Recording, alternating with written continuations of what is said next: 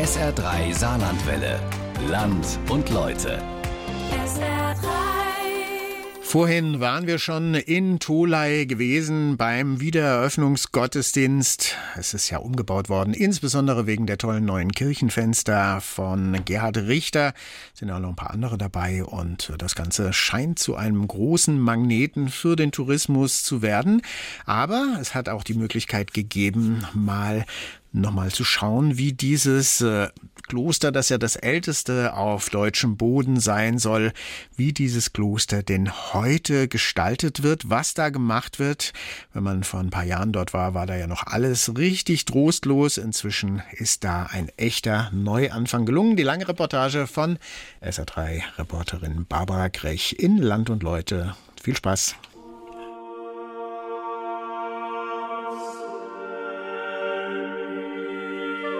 Sie war furchtbar dunkel. Heute wissen wir, es war nicht nur dunkel, es war schmutzig gewesen. Es war immer sehr kalt und sehr zugig. Das lag daran, dass die Fenster halt eben ganze Fugen auf waren, wo man eine Zeitung durchstecken konnte. Und ihre Majestät, die in der wunderschönen Architektur der Frühgotik eigentlich ruht, die ist gar nicht mehr zur Geltung gekommen.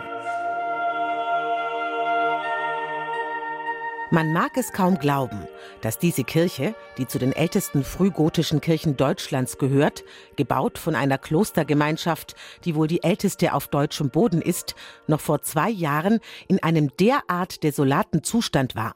Aber, so Architekt Peter Berdi, der die Kirche nun von Grund auf restauriert hat, verwunderlich sei das nicht. Die ist ja sehr alt. Sie hat sehr, sehr viel erlebt, diese Kirche. Hier sind sehr viele Probleme schon immer gewesen in der Statik. Wenn man sich jetzt die Nordwand des Seitenschiffs anguckt, die hat einen Schiefstand von über 20, 25 Zentimetern heute noch. Und das sind alles Probleme, wo man sieht, wie stark hier schon eingegriffen wurde, um dieses Kleinod hier zu erhalten. Und wir haben jetzt wiederum eine Epoche geleistet, um für die nächsten vielleicht 30 bis 50 Jahre diesen Standort hier zu erhalten.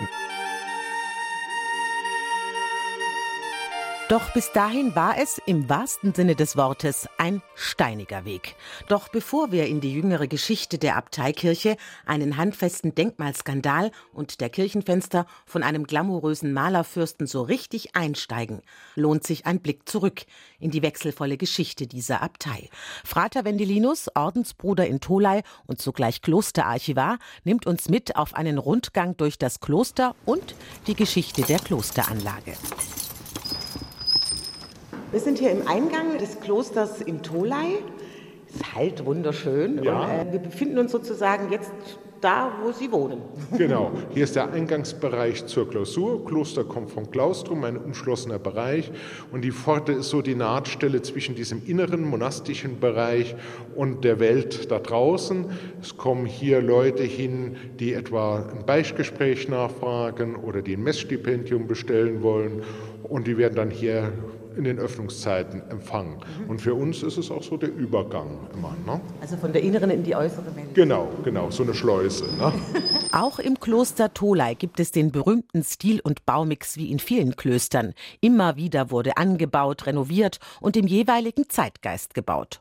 Und so sind hier die Übergänge fließend. Vom historisierenden Kreuzgang kommt man fast unmerklich in den Barocktrakt, das Lenoir-Gebäude. All diese Bauten wurden im Übrigen in den letzten 15 Jahren ebenfalls restauriert und renoviert. Damals noch unter der Verantwortung des Bistums Trier und mit öffentlichen Mitteln finanziert. Doch dazu später mehr. Machen wir es uns erst einmal bequem im Refektorium, dem Speisesaal der Mönche, und tauchen ab in die lange Geschichte des Klosters Tolai. Sie beginnt im Jahr 634 nach Christus. Wir sind in Tolai auf römischen Wurzeln. Das heißt, allein unsere Kirchenanlage steht auf einer römischen Palastvilla drauf. Und hier in Tolai kommt eins hinzu, obwohl die Archive mehrmals geschädigt, geplündert, vernichtet wurden, ist ein Dokument erhalten, das Testament des Adalgisel, genannt Gremo, aus dem Jahre 634 nach Christus, die als älteste authentische Urkunde der Rheinland und somit des deutschen Sprachraums gilt.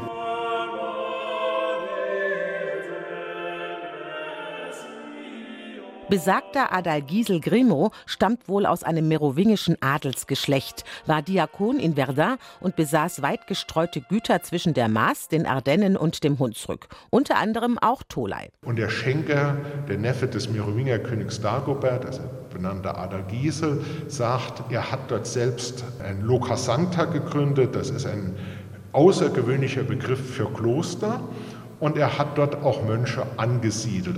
Und da schenkt er aus dankbarer Erinnerung nicht dem Diözesanbischof, also Tolai lag immer an der Südgrenze des damaligen Bistums Trier, sondern er schenkt es dem Bischof von Verdun zum weltlichen Besitz.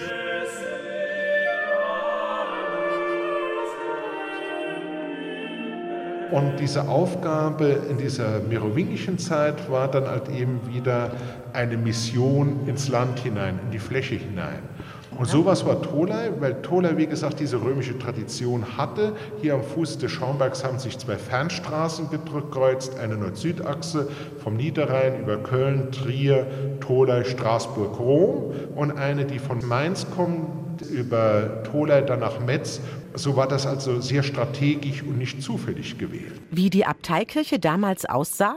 Ungewiss. Es gibt so gut wie keine Spuren oder archäologischen Funde, die Hinweise geben könnten. Auf jeden Fall gab es wohl eine romanische Kirche, die dann aber Mitte des 13. Jahrhunderts durch die frühgotische Abteikirche, die wir heute kennen, ersetzt wurde. Warum? Es stehen zwei Vermutungen. Erstens, vielleicht gab es äh, große Baufehler, dass der Bau halt eben sich in der Statik als problematisch erwiesen hat. Viel wahrscheinlicher scheint aber, dass man politisch etwas ausdrücken wollte. Also wenn jemand gebaut hat, dann hat er auch gezeigt, er hat hier das Sagen. Mhm. Weil da, wie gesagt, ist weit weg, Trier ist sehr nah und das ist so eine Zeit der Auseinandersetzung, wem gehört Tolai.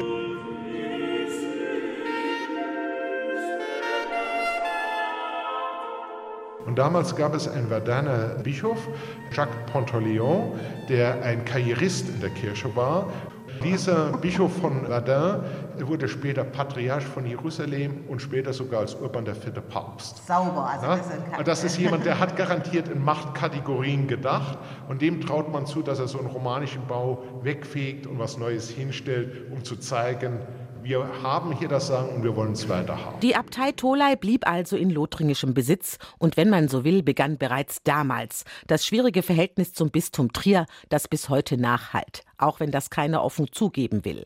Bis jedoch das Kloster in Tolai in das Bistum Trier eingebracht wurde, erlebte es wechselvolle Zeiten und immer wieder Krisen. Ende des 15. Jahrhunderts gab es eine allgemeine Krise in der Kirche. Das ist ja nicht zuletzt auch die Wurzel der Reformation. Dann in der Französischen Revolution Ende des 18. Jahrhunderts, die hat uns dann sehr hart getroffen. Die Mönche wurden aufgefordert, auf die französische Verfassung zu schwören. Das hat keiner der Tolaer Mönche getan.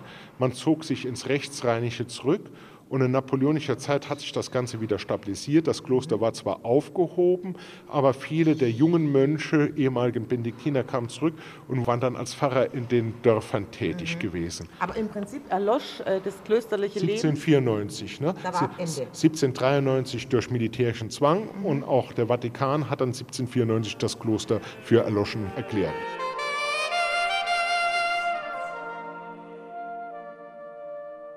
150 Jahre diente die frühgotische Abteikirche als Dorfkirche für Tolai, nebst Gasthaus und Schankbetrieb.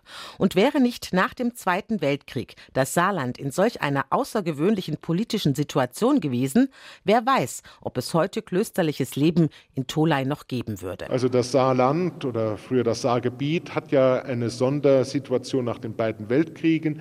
Es gab mal Überlegungen, ob man das Saarland zu einem französischen Departement macht. Dann gab es Überlegungen, ob es eine Art Satellitenstaat, ein viertes Benelux-Land werden sollte.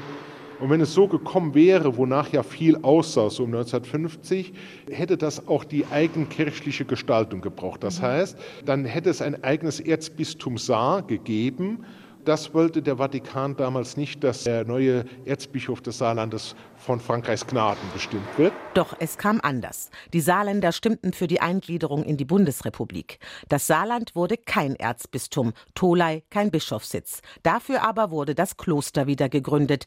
Es begann eine kurze Blütezeit. Die Tolaier Sängerknaben wurden damals gegründet. Doch schon gut 20 Jahre später, sprich Mitte der 70er Jahre, begannen die ersten Ermüdungserscheinungen, so Frater Wendelinus. Da beginnt so langsam eine Zeit, wo ein regelmäßiger Nachwuchs selten wird, wo es an den hervorragenden Einzelbegabungen auch weniger wird. Und im Rückblick kann man sagen, die Luft geht raus, wie das so ist am Anfang langsam und unmerklich aber das ist ein Prozess, der sich dann Ende der 2000er Jahre extrem zugespitzt hatte. 2008 dann der totale Kollaps. Die Abtei in finanziellen Schwierigkeiten. Der Abt legt sein Amt nieder aus Verzweiflung und Erschöpfung. Und die Klostergemäuer sind in einem erbarmungswürdigen Zustand. Es sind immer mehrere Faktoren, die da zusammenspielen. Ein Kloster braucht eine spirituelle Ausrichtung, ein Kloster braucht eine gewisse Personalität. An Alt und Jung ist es auch eine Art Generationenvertrag. Und es braucht natürlich auch eine finanzielle Basis, weil wir auch in dieser Welt leben und leben müssen. Und alle drei Säulen waren halt eben zu diesem Zeitpunkt sehr angegriffen. Ne? Es war höchste Zeit für die Mönche, die Reset-Taste zu drücken.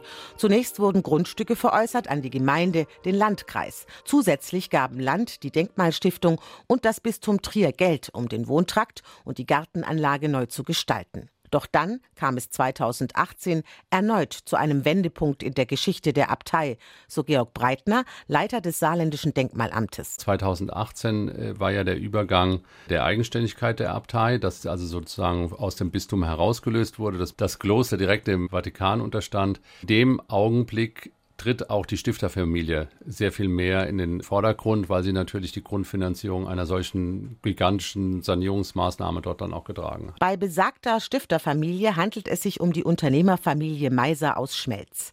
Mit der Produktion von Gitterrosten ist die Familie reich geworden und entschloss sich mit einem Teil ihres Vermögens die Restaurierung der Kirche zu finanzieren. So rund um die sieben Millionen Euro, schätzen Experten, dürfte die Renovierung der Abteikirche Tolai kosten. Die Spenderfamilie Meiser hält sich, was die Kosten angeht, bedeckt und auch sonst scheut die Unternehmerfamilie aus Schmelz das Licht der Öffentlichkeit. Warum macht diese Familie das? Sie selbst kann man nicht fragen. Interviews lehnt die Familie kategorisch ab und möchte in ihrem Mäzenatentum durch die Öffentlichkeit nicht gestört werden. Das ist wirklich eine innere Einstellung und die Verpflichtung der Unternehmerfamilie, der Gemeinschaft, was zurückzugeben. Das ist wirklich der Hintergrund dieser ganzen Geschichte. Sagt Claudia Wagner, Unternehmenssprecherin der Firma Meiser, die natürlich die Vorzüge dieses privaten Engagements der Familie herausstreicht. Ein Engagement, das an das mittelalterliche Mäzenatentum erinnert, bei der sich die Stifter einen Platz im Himmel versprachen. Nein, nein, nein, nein, nein, nein. Es ist, glaube ich, helfen zu wollen für ein Projekt, was man als sinnvoll erachtet. Tatsache ist, ohne die Familie Meiser hätte es diese Renovierung der Abteikirche wohl nicht gegeben. Quasi im Alleingang von der Familie finanziert. Das ist heutzutage durchaus eine ungewöhnliche Angelegenheit, gibt auch Georg Breitner vom Saarländischen Denkmalamt zu. Also ist schon ungewöhnlich und gibt natürlich auch da eine zweischneidige Ansicht. Auf der einen Seite freut man sich natürlich. Es ist ja sowas wie ein Mäzenatentum, das in diesen Zeiten, wo natürlich denkmalpflegerische Maßnahmen schwierig zu realisieren sind oder schwierig zu finanzieren sind, man letztlich so einen Finanzier hat. Gleichzeitig muss man auch immer wieder sagen, man muss ja genau trennen zwischen dem Finanzier und dem Bauherrn. Und der Bauherr ist die Abtei, also das heißt, das ist das Kloster. Und die Abstimmungen finden ja unmittelbar mit dem Kloster statt. Und wenn natürlich das Kloster signalisieren kann, dass eine finanzielle Sicherheit vorhanden ist, dann erfreut das den Denkmalpfleger. Man erhofft sich natürlich auch gleichzeitig, dass aber auch die Verbindlichkeiten der Absprachen zwischen dem Bauherrn und der Denkmalpflege auch trotzdem erhalten bleiben. Was Herr Breitner da diplomatisch kompliziert andeutet, soll im Klartext heißen, auch ein reicher Stifter kann sich nicht einfach über denkmalpflegerische Vorgaben hinwegsetzen. Und genau das ist aber in Tolai passiert. Wenn man ab morgen durch das Nordportal in die Kirche hineingeht, geht man durch einen modern gestalteten Holzkasten. Darunter das sogenannte Tympanon oder besser gesagt, was davon noch übrig ist. Im März 2019 ließen die Tolaier Mönche die frühgotischen Ziersteine aus dem Rundbogen des Portals schlicht und ergreifend herausschlagen. Ein Albtraum für jeden Denkmalschützer. Als ich das interessanterweise am 1. April 2019 äh, gesehen habe, war ich tatsächlich fassungslos, dass man etwas herausnimmt, ohne uns in irgendeiner Weise in Kenntnis zu setzen. Davon. Also sprich, die haben im Prinzip diese Schmucksteine, die Figuren mhm. rausgehauen. Ja, das sind einzelne bogenförmige Steinblöcke, die auf der Vorderseite dann entweder Pflanzen oder figürliche Motive zeigen. In dem Fall vermutlich Engel die haben die herausgebrochen aus der Wand und äh, dann einzeln auf Paletten gelegt und sind dann in ein Lager gekommen. Ohne mit Ihnen darüber zu sprechen. Wir wussten weder von der Planung dieser Maßnahme noch einen Zeitpunkt der Umsetzung und der tatsächlichen Umsetzung hatten wir keinerlei Informationen. Was folgte, war ein Sturm der Entrüstung. Die Medien stürzten sich auf diesen denkmalpflegerischen Supergau. Auch der SR-Kollege Dietmar Schelin berichtete. Abgebildet waren da Engel, Heilige und ein Blumenornament. Und das wurde jetzt gewaltsam entfernt. Man sieht die Spuren. Das ist wohl nicht ganz äh, behutsam abgenommen worden, sondern äh, unfachmännisch wohl entfernt worden, ohne Beteiligung des Landesdenkmalamtes. Das ist der springende Punkt. Der Bauherr hat eigenmächtig gehandelt, sagt das Landesdenkmalamt. Und das darf der Bauherr eigentlich nicht. Das Denkmalschutzgesetz schreibt nämlich vor, dass für eine Veränderung eine denkmalrechtliche Genehmigung eingeholt werden muss. Und das ist nicht passiert. Es sind einfach Fakten geschaffen worden. Die Stimmung im Denkmalrat gestern ungläubiges Staunen bis hin zur Empörung. Die Aussprache mit den Eigentümern Abt Mauritius und Frater Wendelinus war herzhaft bis laut. Ergebnis der Sondersitzung, das fehlende Architekturteil muss wieder eingebaut werden. Darauf drängen wir auch. Henning Frese, Landesdenkmalrat. Es wäre die dringende Bitte des Landesdenkmalrates, den ursprünglichen Zustand wiederherzustellen. Das ist restauratorisch machbar heute mit heutigen Mitteln. Und das wäre wichtig, damit das Originalkunstwerk auch wieder an der Stelle ist. Vom ehrwürdigen Mäzen zum Kulturbanausen. Inwieweit ist die Spenderfamilie Meiser für diesen Denkmalfrevel verantwortlich? Tatsächlich beklagten sowohl die Stifterfamilie als auch die Mönche den schlechten Zustand des Portals. Der Zahn der Zeit hat an den Steinen genagt, die man aber, darauf legt Georg Breitner vom Landesdenkmalamt Wert, restaurieren könnte. Statt darüber mit den Denkmalschützern zu reden, habe man Fakten geschaffen. Es ist tatsächlich so, dass das Portal bzw. die äh, neuen Steine schon vor der Entnahme in Auftrag und produziert wurden. In Würzburg? In Würzburg bei einem Steinmetz, auch durchaus renommierten Steinmetz, der letztlich auch beauftragt wurde, die frühgotischen Originale an der Tolaer Abteikirche abzubauen, dort zu demontieren und das hat er leider auch nicht fachgerecht gemacht. Also da hätte man einen Steinrestaurator zu Rate ziehen müssen, wenn man überhaupt diesen Schritt geht. Es sind also alles seltsame Entwicklungen, die mich vermuten lassen, es war eine ganz klare Absicht dahinter, das neue Portal einzusetzen. Dem widersprechen im Übrigen die Mönche in Tolai. Wie auch immer, die eigentlich wunderbare Tat des Gönners, die Kirche aufwendig zu sanieren, geriet in der Öffentlichkeit in Schieflage. Ein Imagewandel musste her. Wir sehen auch vorhin das Chorgestühl, das ist seit zwei Wochen freigelegt.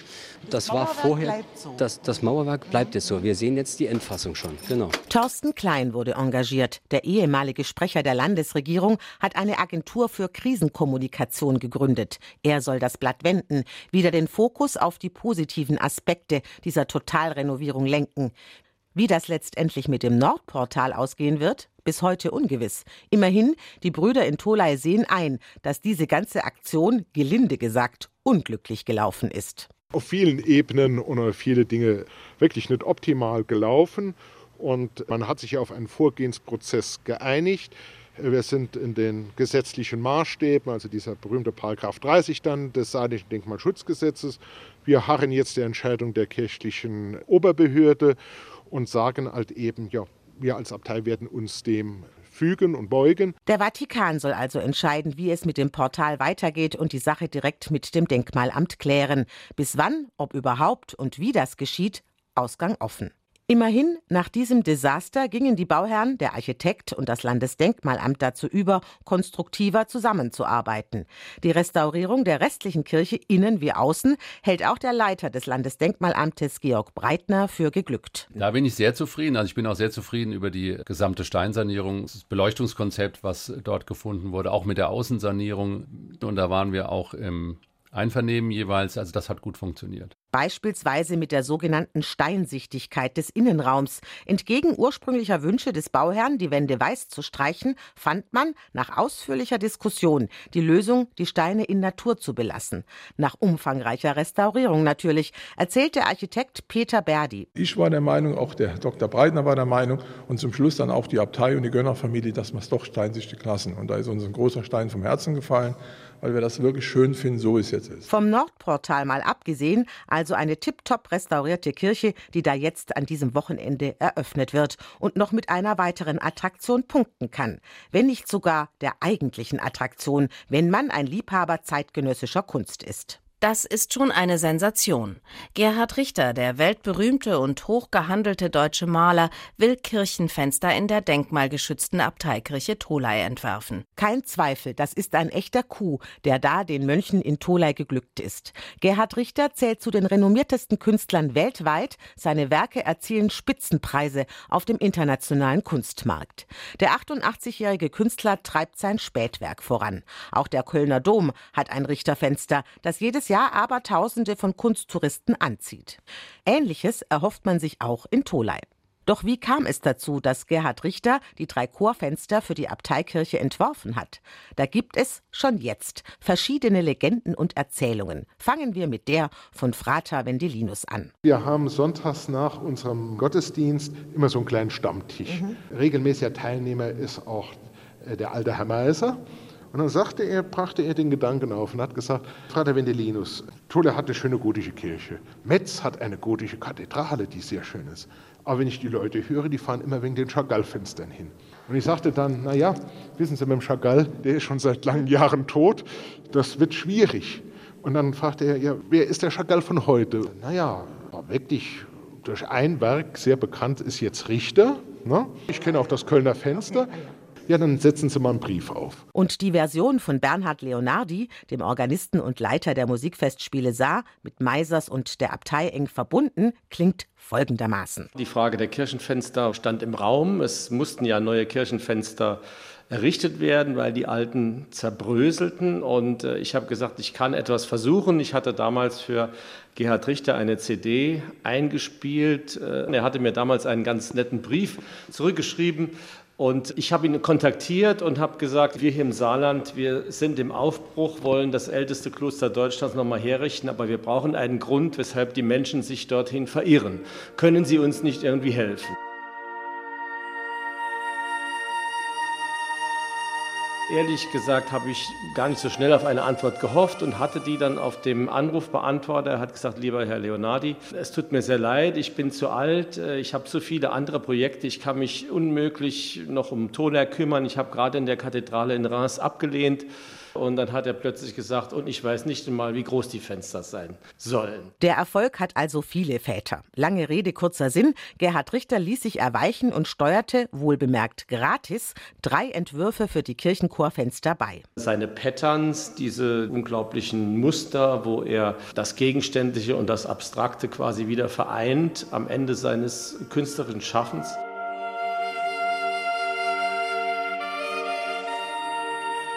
Mit jedem Meter, wo Sie sich diesem Fenster nähern, es konstruiert sich was. Also Sie haben eine optische Wahrnehmung durchs Auge und ich glaube, das Hirn macht da irgendetwas draus.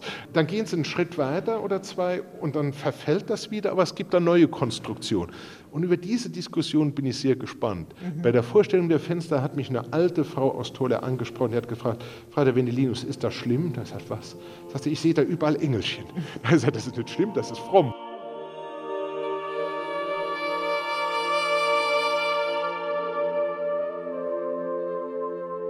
Mit Weltkunst in eine neue Zukunft.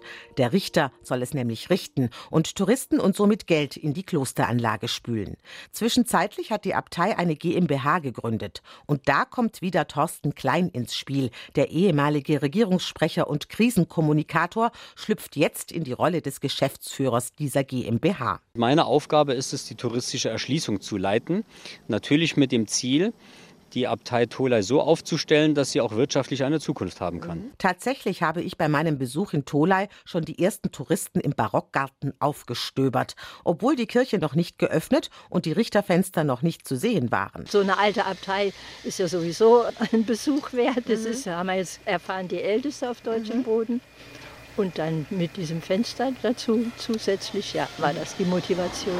Um die Richterfenster herum soll eine touristische Infrastruktur entstehen. Die Gemeinde steuert neue Parkplätze bei. Das ehemalige Schwesternheim vor den Pforten des Klosters soll ein Besucherzentrum werden, in dem die Besucher neben Rosenkränzen auch eigenproduzierten Honig, Marmeladen und Schnaps erstehen können und außerdem Workshops angeboten werden sollen. Außerdem sollen Tourenpakete ersonnen werden. Wenn das alles klappen sollte, dann ist Touri-Rummel in Tolai angesagt. Wie geht das mit dem meditativen Leben im Kloster zusammen? Frater Wendelinus zeigt sich optimistisch, zumal dieses Projekt sozusagen alternativlos ist. Es gibt momentan leider sehr viele Orten und auch Klöster, denen es schlecht gibt. Man spricht mehr über Klosterschließungen und Klosterkrisen. Und wir sind wirklich in einer azyklischen Entwicklung in Tolai. Mhm. Wir wissen, dass das alles mit Risiken ist. Wir sind vorsichtig. Ich halte es auch für einen tastenden Prozess. Wir müssen auch immer wieder nachsteuern. Wir haben jetzt Strukturen geschaffen mit der baulichen Sanierung und mit den wirtschaftlichen Grundzügen, dass für die nächsten, also baulich 50 Jahre und strukturell für die nächsten 20 Jahre doch Sicherheiten da sind, weil wir brauchen jetzt auch wieder eine Phase der Ruhe. Es waren große Anstrengungen. Bauarbeiten werden zwölf Jahre. Das ist nicht immer lustig. Das ist mit Staub, mit Lärm verbunden. Ne? Und wir brauchen jetzt noch mal ein Hineinwachsen in die neue Rolle.